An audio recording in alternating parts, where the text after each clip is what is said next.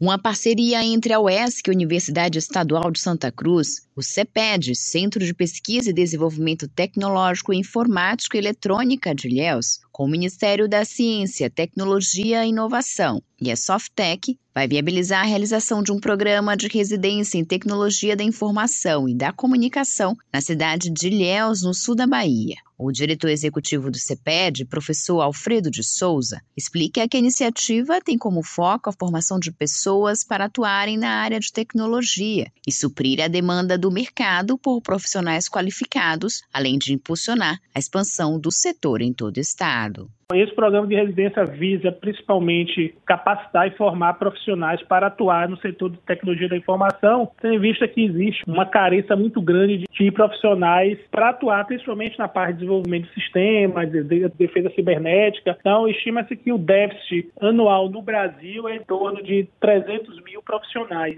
ano. E esse déficit vai chegar se a gente não implementar algumas ações, algumas políticas de capacitação e formação, chegar até 600 mil ano em 2025. Então, o Ministério da Ciência e Tecnologia tem desenvolvido algumas ações. Uma dessas políticas são o programa chamado MCT Futuro, que objetiva principalmente a formação e capacitação de, de pessoal na área de TIC. A expectativa é que o programa receba 15 milhões em investimento que a princípio vai atender as demandas na cidade do sul da Bahia, mas com a perspectiva e expansão para outras cidades, não só do estado, como de todo o Nordeste. Foi anunciado foi um programa de formação da ordem de 15 milhões, onde nesse primeiro momento é, vai se concentrar em, em Ilhéus agora, que já vai iniciar a residência agora no mês de, de julho, né? Já vai abrir. Em breve, na sequência, a gente vai chamar da residência Nordeste, que vai abranger os outros municípios do estado da Bahia, Sergipe e Alagoas. Então a gente vai rodar o chamado que a gente chama de residência Nordeste, não é? é principalmente rodando nos espaços onde, onde existe o espaço colaborar e vai ser pontos onde vão acontecer essas formações.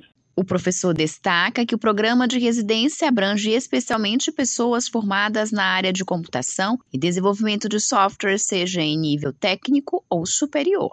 O público principal é estudantes oriundos de cursos técnicos de, de informática, né? Eu digo os cursos técnicos são principalmente as escolas técnicas, que abrange aí os IFES, é, as escolas profissionalizantes, quanto também é, estudantes graduandos ou que já tenham terminado a graduação há pelo menos dois anos nos cursos de computação, sistema de informação e engenharias, né?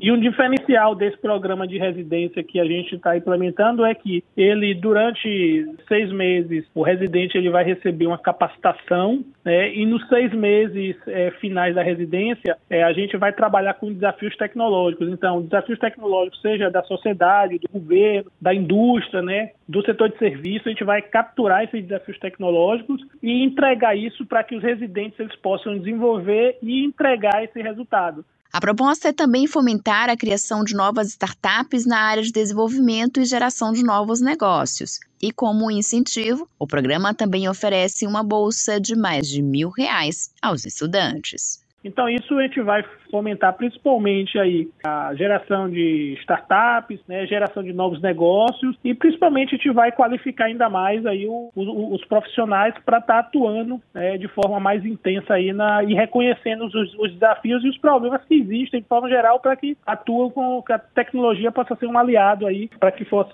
o, o estado da Bahia principalmente, né, onde vai rodar, seja competitivo. Então, o residente que está ali na capacitação, ele vai receber uma bolsa, né? Que essa bolsa pode chegar até R$ 2.200. Então, inclusive, um incentivo para que ele possa continuar estudando, é, se capacitando e, ao final, ele vai estar tá preparado para melhor atender aí o setor de tecnologia, tanto para a sociedade quanto para a indústria de, de forma geral. A expectativa é que sejam criadas em até seis meses quatro startups na área de desenvolvimento, assim como a implantação de cursos em nível de pós-graduação Lato Senso, através das instituições parceiras na área de desenvolvimento de software, e que ao menos 20 residentes ingressem em programas de pós-graduação Street Senso. Josi Braga, para Educador FM.